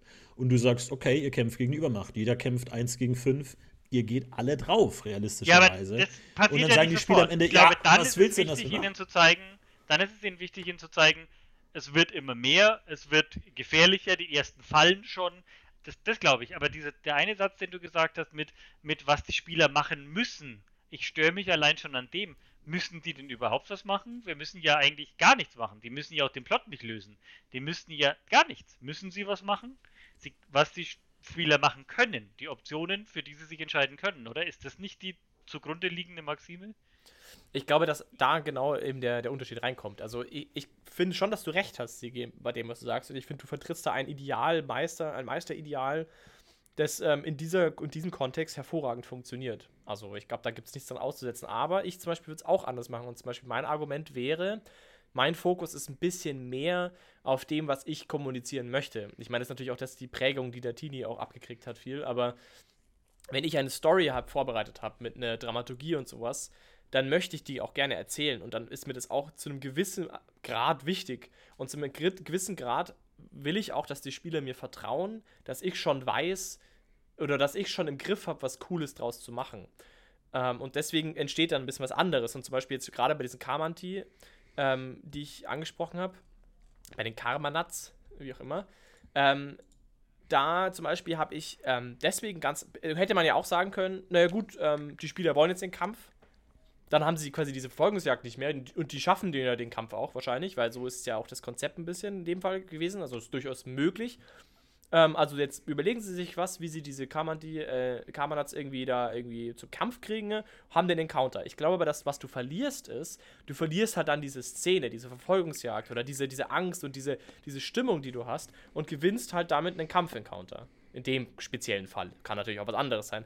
Aber ich glaube, es ist halt ein Trade-off. Und ich habe halt, ich glaube, manche Meister, und da gehöre eben auch ich dazu, entscheiden sich halt tendenziell eher dazu, zu sagen, ich opfere den Kampf-Encounter für eine stimmungsvollere Situation, die dann halt so, keine Ahnung, im Raum steht oder so und die dann hoffentlich den Spieler oder die Spielerin anhält, irgendwie Charakterspiel zu machen. Also ich glaube, das ist ein bisschen auch, was du von dem Encounter willst und ich glaube, Freiheit ist, ist das schon auch ein Aspekt, den du da sagst. Aber ich glaube, es spielt halt in anderen Richtungen miteinander irgendwie. Es ist nicht ganz so offensichtlich. Definitiv. Würde ich auf jeden Fall unterschreiben, ähm, bis zu dem Punkt, ich weiß schon, wie es am meisten Spaß macht, finde ich einen schwierigen Ansatz, weil wenn sich meine Spieler für was anderes entscheiden, dann würde ich jetzt sagen, dann glaube ich, wissen die, was ihnen Spaß macht, weil sonst würden sie es nicht wählen. Also wenn ich als Spielergruppe sage, ähm, um Himmels Willen, in diese Höhle steigen wir jetzt nicht hinab, das ist uns zu gefährlich, das ist uns, das ist uns die Aufgabe nicht wert, dann darf ich meiner Meinung nach sie als Meister nicht zwingen, in die Höhle zu steigen. Oder? Also das ist Nee, dann, das glaube ich auch, ja. Also es gibt natürlich da gewisse, Selbst wenn ich ja. sage, boah, aber unten in der Höhle wäre was echt Cooles, Leute. Das, also ich finde, das, das, das passt nicht. Wenn Aber die wenn sagen, jetzt- nö, dann haben sie es halt Ja. verpasst, dieses Coole. Aber wenn die Spielergruppe jetzt zum Beispiel wirklich, also ich, ich also jetzt, ich spreche jetzt nur von mir natürlich, um ein bisschen das zu relativieren. Ich würde natürlich schon, wenn die Spieler echt Anstalten machen, Dinge zu umzusetzen, bin ich auch jemand, der, jemand, der alles zulässt. Aber ich würde es wahrscheinlich später machen als du. Also ich würde vielleicht noch einen Versuch mehr wagen, den äh, Spielern vielleicht nochmal eine andere Option aufzuzeigen, bevor ich dann drauf eingehe. So, äh, sowas in die Richtung. Ich glaube, dein Threshold, einen offenen Encounter auch offen auszulegen, ist nochmal niedriger. Also ich glaube, du, du, ähm, du freust dich ja richtig regelrecht, wenn die Spielergruppe sich dem Offensichtlichen verwehrt und eigene Sachen baut. Total. Also ich bin's. Spielerinitiative ist, ist mein, meine Nahrung als Spielleiter, wo ich dann sage, okay, da kommt jetzt Leben rein und jetzt durch nur so ein bisschen noch regulieren und dann läuft's. Aber das ist, wie du sagst, das ist mein, mein Ansatz. Der muss auch nicht immer gut sein und auch nicht für jeden Spieler das Richtige. Da braucht man schon auch Selbstaktivität. Es gibt bestimmt Gruppen, die brauchen eine klare vorgegebene ähm, Struktur und auch einen klareren Railroad. Also ich weiß, dass manche Spielleiter sagen, so und so viele Encounter pro Abend oder Abenteuer sind gut. Und das mag sicher auch passen oder stimmen. Ich finde es durch die Berechenbarkeit oftmals, fände ich das dann, naja, jetzt ist das Encounter 2, das ist Encounter 5. Okay, gut, jetzt ist es gut und der Encounter muss schwer sein, weil es ist ein Endkampf und da gehe ich jetzt down und werde dann von irgendeinem Deus Ex Machina gerettet. Das ist nicht befriedigend für mich. Ich finde es auch ganz interessant, weil ähm, Sigi, das erste Mal, glaube ich, wo ich für dich gemeistert habe, das ist schon eine Weile her, das war damals in einem anderen System auch, kann ich mich auch gut erinnern. Da habe ich quasi meine ganze Erfahrung an Encounter-Konstruktionen äh, an den Tag gelegt und äh, die Gruppe, eben mit der du damals gespielt hast, ähm, hat überhaupt nicht verstanden, was, was ich von euch wollte. Ähm, das fand ich auch sehr interessant im Ja, das Nachhinein. stimmt. Äh, Ich kann auch vor allem überhaupt nicht, ich, bis heute weiß ich nicht so genau, woran es wirklich gescheitert ist. Aber es war so ein bisschen so detektivisch und ihr habt einfach all diese ganzen Hints, die für mich und für die Gruppen wahrscheinlich auch, in denen ich sonst gespielt hätte, ganz offensichtlich gewesen wären oder was ich nicht genau, war, habt ihr einfach, habt ihr einfach nicht gesehen. Ihr habt nicht verstanden, was ihr da wolltet. Und das fand ich auch interessant zu sehen, dass halt dann Encounter-Design auch stark davon abhängt, mit wem du es machst und zum Beispiel mit einer Gruppe wie jetzt Tini mit, mit dir, wo ich ja schon seit mittlerweile vielen, vielen Jahren immer in derselben Konstellation spiele oder Meister, fällt es mir sehr leicht. Also ich ich glaube, ich habe sehr gut eingeölte Trigger und, und Encounter-Designs, die ich, die ich aus dem Hut zaubern kann, wenn ich möchte, um euch coole Sachen zu präsentieren. Das geht auch relativ spontan, weil ich euch einfach sehr gut kenne. glaube, das ist auch nicht immer so einfach. Ich glaube auch, dass es was sehr Persönliches ist mit der Gruppe. Also bei meiner letzten großen Kampagne ist es mir auch leicht gefallen. Ich wusste, wie trigger ich die Person oder wie springt die drauf an. Und das, das hat auch dann Spaß gemacht, denen eigene quasi Impulse zu entwickeln und zu schreiben. Und ich denke, je unbekannter die Gruppe ist, bei jetzt einem Rollenspielwochenende oder bei einem spontanen ersten Treffen oder bei einem One-Shot, dann hat es schon seine Berechtigung zu sagen, das ist die Struktur und wir durchlaufen eine gewisse ähm, Berechenbarkeit. Das glaube ich ist, ist da schon drin. Die ganze Tiefe, auch die Freiheiten der Spieler kriegst du ja gar nicht abgebildet. Aber das ist, finde ich, was, wo es sehr befriedigend ist, hinzukommen. Wenn Spieler sagen, das hat wirklich Konsequenzen. Ich kann in Encounter nicht nur mit dem Schwert umgehen, sondern auch ich kann ihn umschleichen, ich kann ihn belabern, ich kann ähm, das ganze Haus auslassen, wo der drin ist. Also ich glaube, das ist ganz wichtig. Und jetzt bei, bei dir in dem Fall mit dem, was du gemeint hast neulich, ähm, da habe ich ja dann mal, da habt ihr die Freiheit gehabt, ihr habt sie auch genutzt und ich habe keine Hinweise gegeben, dass die Entscheidung vielleicht schlecht sein könnte. Um das konkrete Beispiel zu sagen und habe dann aus dem Off gesagt, Leute, aber wenn ihr das jetzt so macht, dann wird der Philipp vielleicht raus sein. Äh, was sprichst du jetzt gerade? glaube ich, bin ich gerade mich kurz abgehängt, glaube ich. Aus dem, aus unserem letzten Abenteuer. Ach so, okay, also nochmal eine andere Situation. Ja, das stimmt. Genau, dann wird der Philipp vielleicht raus sein. Und das hat, war mir total unangenehm. Also wirklich, dass ich das quasi so platt sagen muss. Also vielleicht nochmal ganz kurz den, den Kontext, vielleicht nochmal ganz kurz. Also die Idee, der, der Punkt war, unsere Gruppe hatte sich zu diesem Zeitpunkt aufgespalten und wir waren, sind drei Spielerinnen und ähm, zwei waren mit was beschäftigt und wären eben gerade dabei gewesen, einen Encounter zu begegnen, der relativ, der, der, der länger gedauert hätte, sagen wir es mal so rum. Es war ein genau, Kampf-Encounter. Waren, waren total naiv, weil es kann ja nichts passieren, weil der dritte Spieler ist ja nicht dabei. Und das, weil ich so, nee, so ist es nicht. Es ja. kann schon auch triggern, wenn ihr zu zweit seid. Finde ich aber total spannend, ein verstandenes Beispiel jetzt, wo du das ansprichst, weil da hatte ich nämlich auch das Gefühl, dass du eigentlich damit genau das Richtige gemacht hast. Also das wäre, glaube ich, viel mehr meine Spieler, Spielleiter-Vorstellung, ähm, dass ich, dass ich persönlich finde es weniger problematisch, auch mal was OT zu sagen, wenn es eben so grundstrukturelle Themen sind. Also in dem Fall war es ja auch irgendwie relevant und wichtig und es wäre nicht so schön geworden, hättest du es nicht gesagt, weil dann wäre ich irgendwie eineinhalb Stunden nicht dabei gewesen und die anderen wären wahrscheinlich abgenippelt noch dazu. Aber da also ich kann verstehen, was du meinst. Ich kann verstehen, dass sich das, das stört. Ich finde aber, also ich persönlich würde jedem Meister und jeder Meisterin empfehlen, seid nicht zu vorsichtig, gerade mit einer Gruppe, die ihr nicht so gut kennt, noch dazu. Seid nicht zu vorsichtig, auch eure Gedanken, was konzeptionelle Gedanken sind, mal anzusprechen. Seid, und natürlich solltet ihr das nicht die ganze Zeit machen, ist schon auch klar. Aber wenn ihr eine echte Frage habt, konzeptionell, dann stellt sie ruhig in Gruppen, weil das kann nicht so sehr schaden für die Leute, die das noch nicht gemacht haben und sich fragen, was der richtige Weg wäre. Wäre das mein Tipp.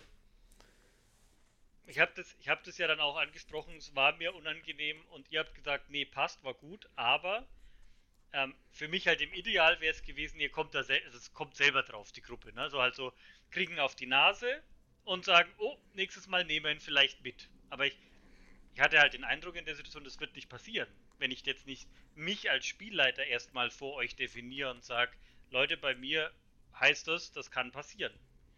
Und dann so, ah, okay, gut. Hm. Also das, das war dann schon hilfreich, aber wie gesagt, in meinem Ideal ist es, dass man das quasi merkt, so aus dem, aus dem Lauf. Aber da braucht man einfach, glaube ich, Erfahrung und mehr gemeinsames ähm, Kennenlernen. Ich glaube auch, ich habe da auch überhaupt nichts dagegen, da OT mal einzugreifen, wenn man das Gefühl hat, es mangelt an der Kommunikation. Weil ähm, Rollenspiel basiert auf Kommunikation und Kommunikation ist nicht immer so leicht und Dinge, die für den einen Spieler völlig offensichtlich sind, hat, daran denkt der andere vielleicht überhaupt gar nicht. Und ähm, man ist ja auch gerade, was auch IT-Situationen angeht, oft nicht in der Lage, das perfekt zu beschreiben und wirklich ähm, auch zum Beispiel die Emotionen oder die Erwartungshaltungen zu äh, kommunizieren. Ähm, also ich habe, also, was ich auch schon ein paar Mal gemacht habe, ist, wenn dann gerade so unbedarfte Helden dann irgendwie, keine Ahnung, ohne weiteres in ein Feuergefecht äh, sich hineinstürzen, ähm, dann einfach mal zu sagen, so, okay, dir als Spieler ist vielleicht die Situation nicht klar, aber deiner Figur äh, die, die geht gerade in eine Situation, wo sie eigentlich mit dem Tod rechnen müsste, weil sie komplett ohne Schutz gerade in ein Feuergefecht geht. Nur um dir das mal mitzuteilen, ich will dich nicht davon abhalten, nur dass, dass wir auf einer Ebene sind, dass wenn du dann stirbst, du nicht sagen kannst, ja, wie bin ich gestorben, sondern dass, ähm, wenn man vielleicht als Meister es nicht ganz hinbekommen hat, die, die Gefahr der Situation zu beschreiben, dann einfach nochmal zu sagen, so, hey, nur damit wir auf einer Ebene sind, ähm, du gehst gerade ohne Rüstung, ohne Kampferfahrung in Feuergefecht von Profisoldaten rein. Wenn du das machen willst, gerne, aber nur, dass wir uns einfach klar sind, was hier gerade gerade los ist, weil ähm, dann, glaube ich, oft aus Misskommunikation dann Frustmomente entstehen, wo man einfach sagt so, ach so, das habe ich ja ganz anders mir vorgestellt. Ich dachte, die sind viel weiter weg oder ich dachte, die, ich dachte, dass die äh, machen gar nicht so viel Schaden, die Waffen oder so.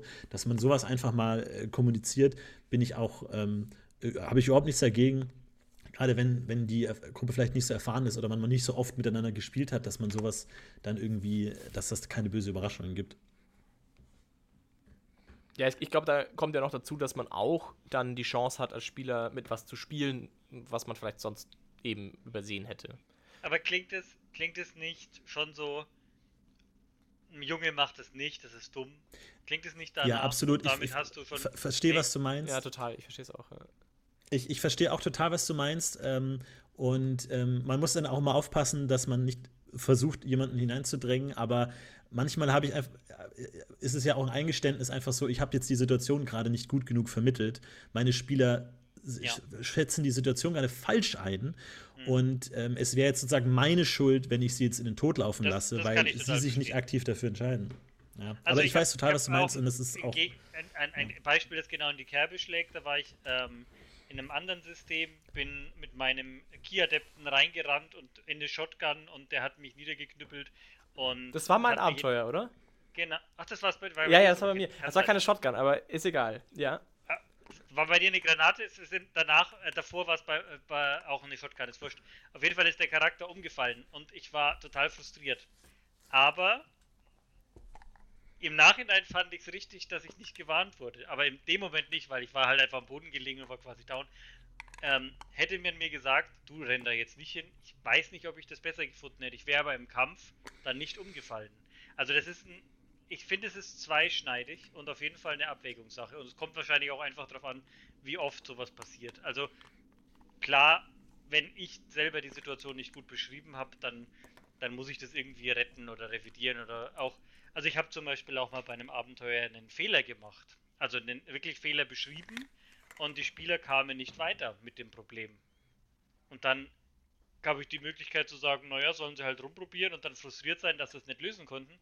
Oder ich sage dann, also es mir dann selber aufgefallen, habe gemeint, oh Leute, da ist aber das Dreieck hier und der Kreis da drüben. Also, sorry. Also ich finde, das muss dann schon sein. Wenn der Encounter irgendwie ein Problem hat, dann muss man schon auch das aufklären. Oder auf, da kann man nicht einfach drüber weggehen und sagen, habt ihr halt nicht gelöst, Pech gehabt. Also das gehört dann zur Transparenz dazu, glaube ich.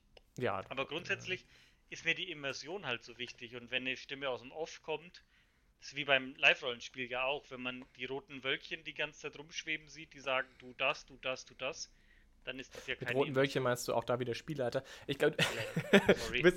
ja, ähm, ich, ich wollte auch lustigerweise auch nochmal was vom Lab ansprechen. Es ist natürlich schon anders. Das muss man auch sagen, Pen and Paper und gerade DSA Pen and Paper ist nochmal ganz anders strukturiert als ein Live-Rollenspiel, in dem man sich ja zu, keine Ahnung, 30 bis 70 auf einer Wiese trifft.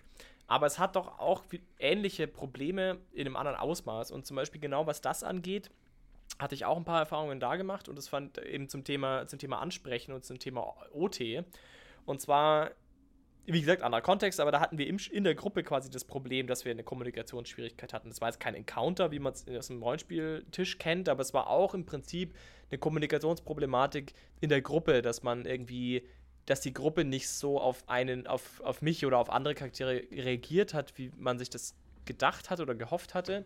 Und sowas zum Beispiel haben wir auch dann OT besprochen. Klar ist im Lab ein anderer Kontext, weil du beim Lab ja auch nur sehr sag ich mal, Wochenendsituationen hast, in denen du sehr intensiv spielst und dann lange nicht, wo beim Pen and Paper das ja anders funktioniert. Aber ich fand auch da, ich finde, wie der Tini sagt, ich finde Kommunikation ist da, davon da echt nicht unterschätzen und gerade eben, was möchte ich vom Spiel?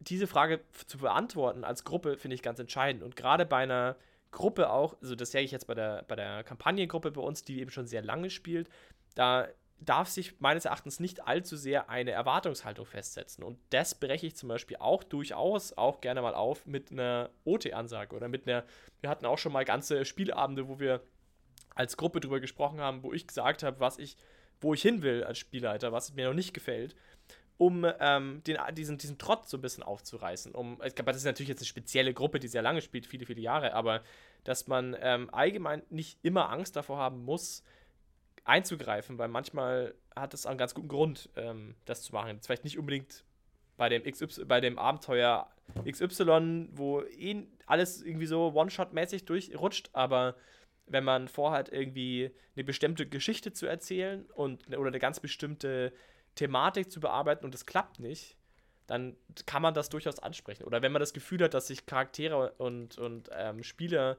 gewisse Situationen auch einfach nicht hingeben, zum Beispiel. Das, das gibt es ja auch öfter mal, dass man Spieler in der Gruppe hat, die, die nicht funktionieren, warum auch immer, weil sie vielleicht ganz persönliche Gründe haben, mit diesem Encountern nicht umzugehen, weil, keine Ahnung, sie es gruselig finden. Das hatte ich zum Beispiel auch schon mal bei einem Cthulhu-Spiel, dass eine Spielerin das einfach sehr gruselig fand und einfach sehr komisch reagiert hat in den Situationen, weil sie es einfach als Mensch aufwühlend fand. Total verständlich, aber schwierig dann im Umgang, wenn man nicht versteht, was los ist. Und ich glaube, das gibt es auch in anderen Situationen, wenn man einfach sagt, das, das, das funktioniert jetzt irgendwie hier nicht.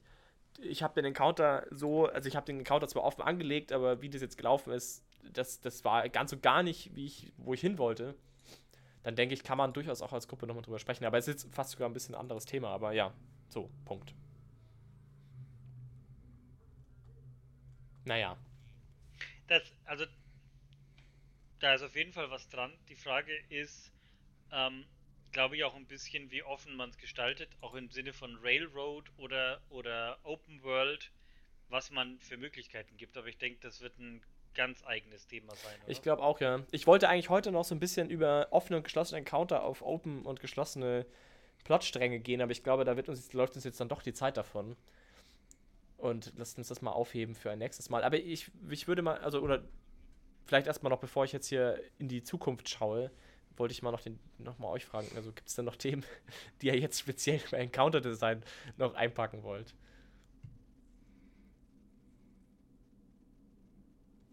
Alle total zufrieden. Tini erstmal. Spontan so jetzt nicht. Ich meine, wir haben vorhin schon so ein bisschen angeschnitten, ähm, dass äh, Encounter irgendwie mit einem Sekundärziel irgendwie interessant sein können. Ich meine, wir spielen DSA, wo Kämpfe ja dann oft auch ein bisschen undynamisch sein können, gerade wenn man sich ganz äh, streng an die Regeln hält und das reine Auswürfeln teilweise dann auch die Spannung nehmen kann. Ähm, da sind solche Sekundärziele dann irgendwie schon interessant oder dass man sagt, ähm, keine Ahnung, während man gegen die Räuber kämpft, versuchen die irgendwie dann eine Truhe vom äh, der Kutsche zu klauen und man muss, während man die bekämpft, auch noch verhindern, dass die anderen das irgendwie dann ausrauben oder sowas. Äh, das, glaube ich, kann immer ganz nett sein oder äh, man ja einfach versucht, da das so ein bisschen aufzulockern, dass ein Kampf nicht immer heißt, okay, äh, wie viele Gegner haben wir noch? Acht, okay, jetzt noch sieben, jetzt noch sechs, ah, okay, die letzten zwei rennen weg, ciao sondern dass man dann eben solche Sekundärziele anbietet, die man dann aber auch gut äh, kommunizieren muss. Und ähm, es wird natürlich auch nicht immer möglich sein. Und je nach Spielergruppe, das ist natürlich immer so die Essenz, äh, man muss natürlich wissen, worauf die Spieler Lust haben. Wenn die Spieler einfach erwarten, hey, wir wollen einmal pro Abend fünf Goblins den Kopf abhauen, dann kann man das einem Meister auch einfach so geben. Aber ansonsten, glaube ich, kann man sich auch manchmal trauen, da vielleicht auch ein bisschen mehr ähm, als jetzt das reine Weggekloppe zuzumuten und vielleicht mal ein bisschen experimentieren, was, was so gut ankommt und was, worauf die Spieler anspringen und worauf nicht und so. Finde find ich super, bringt auch nochmal tatsächlich einen praktischen Aspekt mit rein, Florentin. Also dieses Encounter koppeln oder mischen und, und auch versuchen, ein bisschen Ebenen reinzubringen, ist, glaube ich, spannend. Ist beim Erstellen auch, also ich habe ich, ich spiele ja auch ähm, äh, ein ganz bekanntes MMORPG und da gibt es ja ganz verschiedene Boss-Encounter und Mechaniken.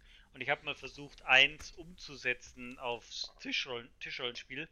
Und ähm, ich hatte das Gefühl, es ist mir leidlich gelungen oder es ist mir ganz gut gelungen. Und die Spieler waren total angetan, dass es halt nicht nur, da steht der Boss und ich kloppe ihn oder der bewegt sich halt von X nach Y, sondern da gab es halt quasi wirklich ihr müsst auf dieser Plattform stehen, damit das passiert und so weiter. Also da gab es halt noch so ein bisschen Movement aus der, aus der MMO-Vorgabe. Oder ähm, einmal hatte ich einen Kampf und die ähm, Nandus-Geweihte musste in dem Kampf ein Sternenbildrätsel lösen, damit es quasi das, das Tür, die Tür sich öffnet oder ich weiß nicht mehr, was, was es geöffnet hat, aber dass quasi der Kampf zu Ende ist. Und ähm, das waren quasi ihre Aktionen im Kampf, nicht kämpfen, sondern ähm, das Lösen und das hat so das Zeitsetting gemacht.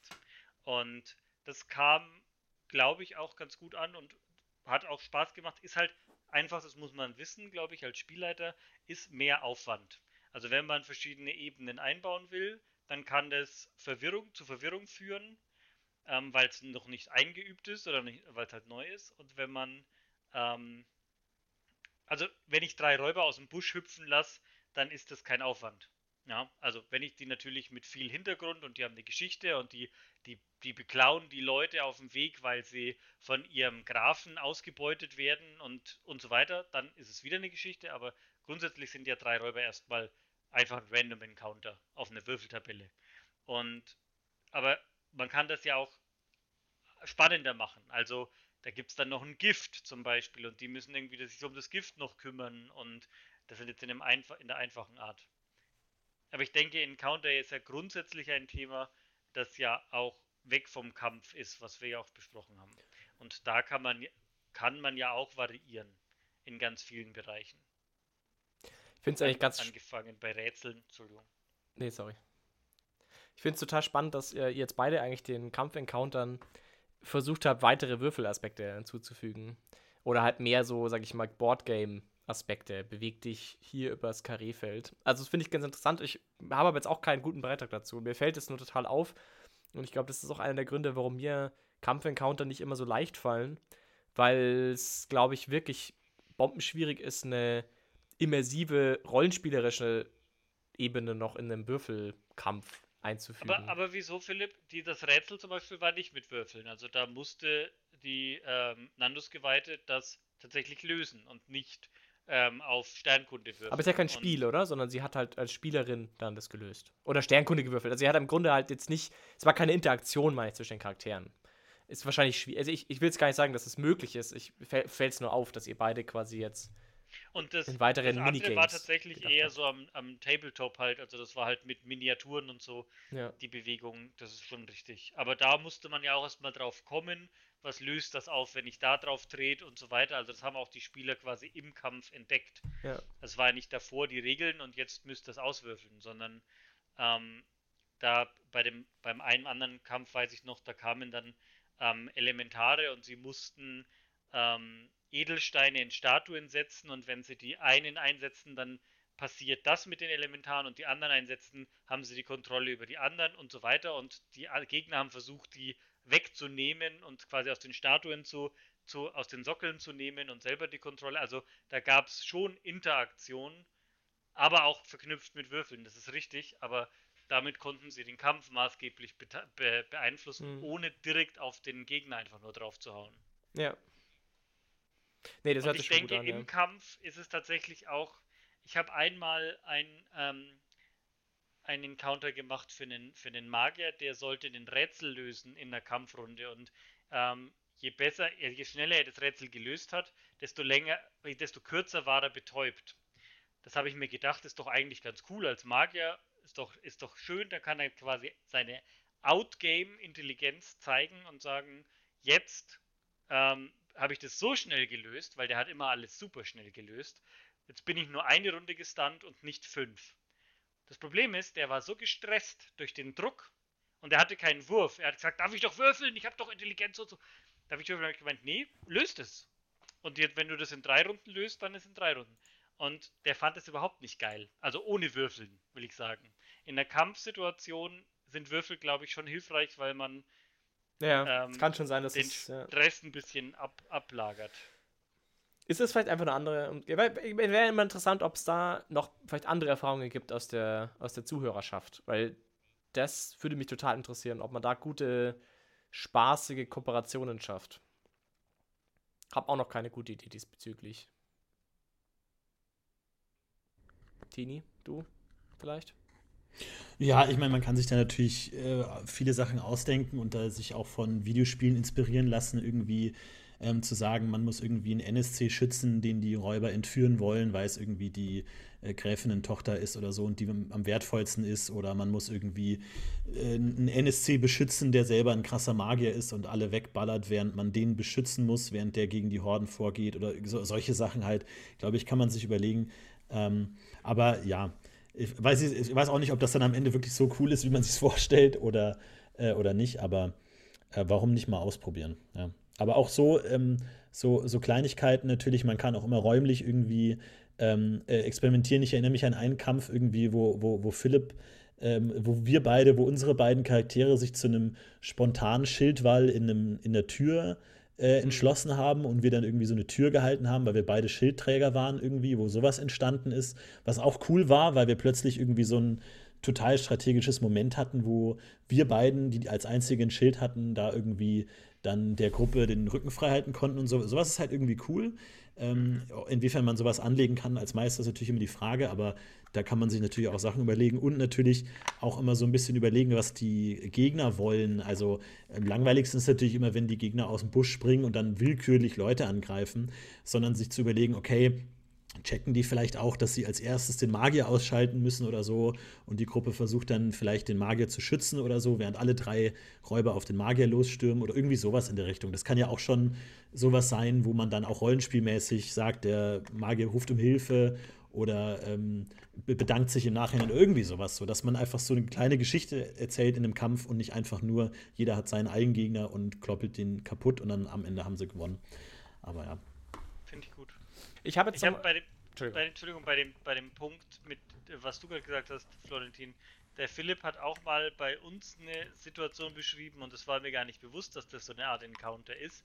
Da waren wir im Weltall und da hat sich alles gedreht und wir haben irgendwie die Orientierung nicht gehabt und ähm, ich fand es so ähm, total spannend, erinnere mich auch immer noch dran, weil das so detailliert beschrieben ist. Da will ich auf deine, dein Umfeld, was du gerade gemeint hast, die Umgebung mit einbeziehen und die dann noch nutzen. Also das war ähm, erstmal nur eine Beschreibung und dann hat plötzlich war es ein Problem. Ich stand so da, ja und? Und jetzt hüpfe ich halt weg von der Plattform und bin in Sicherheit. Nee, das ist total gefährlich und alles und so weiter. Und dann habe ich plötzlich das Problem gehabt und habe gleichzeitig meine gesamte Umgebung damit einbezogen.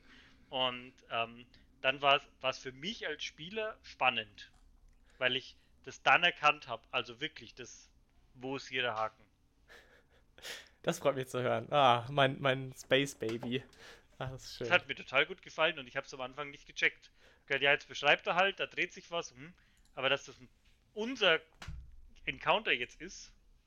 Und ich meine, wenn es das nicht gewesen wäre, es hätte sein können, dass irgendjemand eine Lösung gehabt hätte, so ein Jetpack und gesagt hat, okay, ich gehe rüber, Thema beendet, dann wäre es halt so gewesen. Aber das ähm, hat sich so relativ dynamisch ergeben, dass es jetzt doch nicht so einfach ist, weil in meiner Vorstellung war es, naja, dann springe ich halt rüber. Und dann so, huch, ist es aber nicht.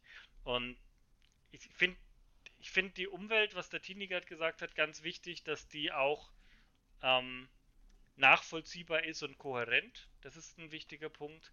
Und aber auch beeinflussbar ist und die Spuren mit aufnimmt, die man hinterlässt. Und dann ist, glaube ich, eine Begegnung spannend und wirksam. Ja. Ich wollte jetzt noch ein neues Thema anschneiden, so ein kleines, weil das einfach da noch rein muss, finde ich. Und zwar das Stichwort offene Designs.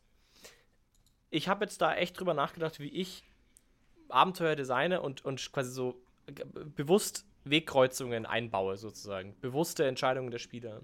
Und ich habe festgestellt, dass ich das relativ wenig aktiv mache, also wenig, relativ wenig bewusst mache zumindest. Ähm, ich fände es aber total interessant, da einen guten Weg zu finden, weil ich glaube, dass man das schon sehr viel hat in seinen Abenteuern, aber ich glaube, dass man das sehr, sehr selten in Fällen bewusst realisiert, dass man das an dieser, dass an dieser Stelle man von den Spielern erwartet, dass sie eine Entscheidung treffen. Hast du das, Sigi, der du auch viel meisterst, hast du das denn, dass wenn du Abenteuer vorbereitest, dass du dir im Klaren bist, an welchen Stellen du die Spieler ganz bestimmte ähm, Entscheidungen treffen müssen? Oder realisierst du das auch erst im Moment? Oder wie ist das bei dir im Gefühl? Beides. Also es gibt manche ähm, Begegnungen, da überlege ich mir genau beides. Da sage ich, jetzt können Sie bei dem, können Sie sagen, hallo, schön dich zu treffen oder Hände hoch, wir nehmen dich gefangen. Also das, bei manchen plane ich das von vornherein und bei anderen sehe ich, oh, die reagieren jetzt da ganz anders auf die Person, als ich das dachte. Da gehe ich jetzt damit. Oder ähm, versucht es irgendwie noch zu ähm, verändern, aber halt in-game, dass es halt irgendwie ähm, da noch Zusatzinfos kommen. Aber manche, manche Begegnungen konzipiere ich tatsächlich einfach mit mehreren Optionen und das ist für mich so der ähm, das Spannende dann, wo ich als Spielleiter mich zurücklehne und dann sage, welche nehmen Sie denn? Ja, dann ist jetzt jetzt ist für mich die Unterhaltungszeit, wenn sie die Spieler quasi mit der Welt agieren und machen, was sie denken. Weil wenn ich einfach nur sage, das ist der Bösewicht und den soll dir, zu dem soll dir böse sein, dann ist es ja nicht spannend, dann ist es ja nur vorgegeben. Und du baust dann auch gerne konkrete Encounter ein, die das dann fordern. Also bei mir ist es ganz oft so, habe ich festgestellt, dass diese Encounter eben nicht so konkret sind, sondern oft im Gespräch dann zwischen den Spielern passieren. Also ich, ähm, ich fordere das normal, also das, das passiert meistens auf jeden Fall bei, bei, mir in den Gruppen so, dass sich solche Probleme, die, die welchen Weg gehen wir, Diskussion, wird nicht in einem Encounter geführt, sondern in einem Lagerfeuer davor, sage ich jetzt mal blöd. Und ähm, ich frage mich, ob das, ne, ob, das, ob das andere anders machen. Also du würdest schon tendenziell durchaus Encounter vorsehen, oder du hast zumindest kein Problem damit, dann diese Person da aufschlagen zu lassen, bevor die Gruppe quasi eine feste Entscheidung getroffen hat und dann haben sie in dem Moment die Reaktion quasi. Finde ich zumindest sehr spannend. Also ich sage jetzt nicht, dass das mir immer gelingt oder dass ich das immer plane. Also ich glaube, es ist schon auch wichtig, dass Spieler sich beraten können bei, bei, bei einigen Problemen. Manchmal ist aber so eine spontane Entscheidung einfach auch wichtig, die, äh, um da rauszubringen. Ich denke, Berechenbarkeit ist so ein bisschen der Feind vom, vom, vom Rollenspiel, vom, vom lebendigen Rollenspiel. Ich meine, Verlässlichkeit ist wichtig, aber Vorhersehbarkeit nicht. Und deswegen bei manchen sollte man schon das offen planen, wenn man sagt, das ist jetzt nicht plot zerstörend. Und wenn der Plot dadurch aber zerstört würde, also muss man es entweder anders planen oder man muss sagen, naja, dann gehen wir mit dem Plot. Dann, also ich habe da, ich glaube, das habe ich aber schon mal erzählt, ein Beispiel. Ähm, in einer Kampagne liegt ein starker, starker Heerführer des Namenlosen, gepfählt von einem Pfahl, von einer Gottheit geweiht und so weiter, liegt da und ist der Heerführer des Namenlosen und super blöd. Und der Meister hat uns beschrieben, wie das Viech leidet und wie schlecht es dem geht und ähm, kann nur von dem Elfen gelöst werden. Gott sei Dank hatten wir den Halbelfen da und er hat es so beschrieben und dann hat der Halbelf wirklich gesagt, naja, dann werde ich es ja wohl rausziehen können, oder? Und der Meister hat es ihm offen gelassen und naja, aber es ist von der Herführer des Namenlosen, oder? Naja, aber gut, dann ziehe ich das jetzt mal raus, den, diesen Pfahl. Und er hat ihn rausgezogen und der Meister hat es zugelassen und damit hat er den Herführer des Namenlosen in unsere Welt wieder entlassen, der seit tausenden von Jahren da unterm Sand begraben war. Aber dann hat er auch gesagt, hier endet die Kampagne. Das ist das Ende, Freunde. Ihr habt das alle, ihr habt zugesehen, ihr habt ihn be, be also habt ihn unterstützt, das zu machen, habt ihn nicht abgehalten. Damit ist dieses Abenteuer beendet. Und unsere Welt in dem Sinne war quasi auch zerstört. Man hätte jetzt weiterspielen können Ups. mit dieser düsteren Welt. Ups. Naja, aber ich fand es konsequent. Also ich fand es vom Meister durchaus konsequent. Wenn wir saßen daneben und haben gemeint, naja, wollen wir den jetzt befreien oder nicht? Und ich habe wegen Mitleid. Eure Welt Na, ist zerstört. Klappt das Buch Ja. zu. Guten Abend. Also es, es war in dem Fall so, und ich finde es jetzt im Nachhinein in der Retrospektive sinnvoll. Man hätte vielleicht sagen können, also der Meister war, glaube ich, frustriert, weil er hat natürlich total viel vorbereitet gehabt. Ähm, aber die, ähm, man hätte danach sagen können, und jetzt versuchen wir ihn wieder zu bändigen. Das hätte ich vielleicht dazu gemacht. Ich hätte gesagt, so, jetzt müssen wir halt Geweihte zusammensammeln und müssen halt irgendwie schauen, dass wir den wieder. Aber wenn ich diese Optionen frei, freigebe, dann muss ich auch damit rechnen, dass die Spieler es machen. Und dann finde ich es nur richtig, dass man es dann auch äh, durchzieht. Auch wenn das das gesamte Aventurien zerstört. Dann muss man halt sagen, okay, Leute, spielen wir ein Paralleluniversum oder spielen wir Nie wieder. Ab jetzt nie oder- wieder. Ich glaube, ich würde sagen, ab dem Moment mit diesem einen Spieler nie wieder. Er hat es einfach echt rausgezogen und wir haben ihn nicht abgehalten. Was soll man machen? So ein Arschloch. Ja, ich glaube aber auch, der Meister hat ihn zu leidend und zu mitleiderregend beschrieben. Ja, aber da hat der Meister signalisiert, dass das das ist, was ihr eigentlich machen sollt. Stichwort Kommunikation. Vielleicht. Hypothese Wo, jetzt. wobei es natürlich, man kann auch sagen, namenlose Einflüsterung, vielleicht war das ja, Ja, doch gerade ja, gut. das war alles der Plan des Meisters. Und dann war er noch sauer auf euch und ihr musstet euch entschuldigen, dass ihr das gemacht habt. Das Wir haben uns nicht entschuldigt, aber wir haben die Kampagne beendet. aber es war ein Complete Circle, einfach ein namenloser. Der hatte einfach keinen Bock Also mehr. ich hätte halt da, glaube ich, als Meister vielleicht die Option, dass es halt wirklich zu schwer ist, der Block, also der Pfahl, und man nicht einfach eine Stärke machen muss, sondern du brauchst halt wirklich drei Leute und wollt ihr wirklich das anziehen. Also nicht mit dem wirklich, sondern drei Leute müssen sich überwinden in die Nähe dieses abscheulichen Wesens und das, ich hätte es, glaube ich, wie du gesagt hast, ich hätte da mehr Hindernisse aufgebaut, um das zu machen. Also nicht, naja gut, geh hin, mach eine Stärkeprobe raus. Das, also ich glaub, zerstört. das- Bam. Du, das ist 15 Jahre her, ich glaube, so war es jetzt auch nicht genau, aber es war schon. Ich hätte da, weil wenn du die anderen, da musst dann, ich finde, du musst dann die anderen Spieler ins Boot holen. Ah, du musst dann sagen, willst du, machst du das jetzt? Du spürst, du siehst. Da wird einem Wenn die es alle machen, naja, dann- da wird einem erstmal klar, wie flüchtig die Welt von Dere eigentlich ist. Weißt du, es ist wichtig, dass diese ganzen Helden dort kämpfen für das Gute, weil es könnte jederzeit etwas Furchtbares passieren. ja, Eine falsche Entscheidung, alles ist weg. Ja, ja, liebe, liebe Spieler und Spielerinnen da draußen, ne? weiter für das Gute, denn es gibt auch die Bösen in dieser Welt. Also ich finde, man muss zu seinen Entscheidungen stehen. Der Spielleiter muss, wenn er Entscheidungen anbietet, dazu stehen, dass sie gewählt werden. Pseudo-Entscheidungen sind nichts. Nee, da bin Und ich die ganz bei Spieler dir. müssen mit ja. den Konsequenzen rechnen. Wenn sie sagen, wir entscheiden uns für das Blödere, dann müssen sie halt damit leben. Da bin ich auch bei dir. Na gut. Ich hoffe, Tini, du wolltest jetzt nichts noch ganz Wichtiges sagen, weil ich würde jetzt langsam mal zum Ende kommen wollen. Nein, nein, du, ich sag nichts mehr. Ich habe jetzt Angst, dass ich die ganze Welt zerstöre mit einem falschen Satz. Mach gar nichts mehr. Ups. äh, ja, weil wir haben jetzt eine lange Sendung eh schon hinter uns. Und ähm, ich glaube, wir müssen jetzt auch mal zu einem Ende finden. Also schön, dass ihr beide mal wieder dabei wart. Sigi und Tini. Toll. Toll, Hat mich sehr toll. gefreut. Gerne. Vielen Dank, Sigi, dass du gekommen bist. Und ähm, das Thema Abenteuer im Allgemeinen ist natürlich noch viel größer. Das heißt, wir werden da wahrscheinlich nicht das letzte Mal drüber gesprochen haben. Ihr könnt natürlich in den Kommentaren immer gerne kommentieren, welche Aspekte euch äh, weiter gefallen würden. Und wir würden uns natürlich auch freuen, äh, die Geschichten zu hören von euren besten Encountern, euren gescheitertsten Experimenten, was das angeht. Ähm, das würde uns auf jeden Fall interessieren. Absolut. Also schreibt uns in die Kommentare unserer Webpage oder eine E-Mail, was auch immer ihr wollt. Ja, Punkt. Das war's. Ade. Macht's schönen gut. Danke dir, Sigi. Danke für die, viel Spaß beim Spielen. Macht's gut. Ciao. Ciao.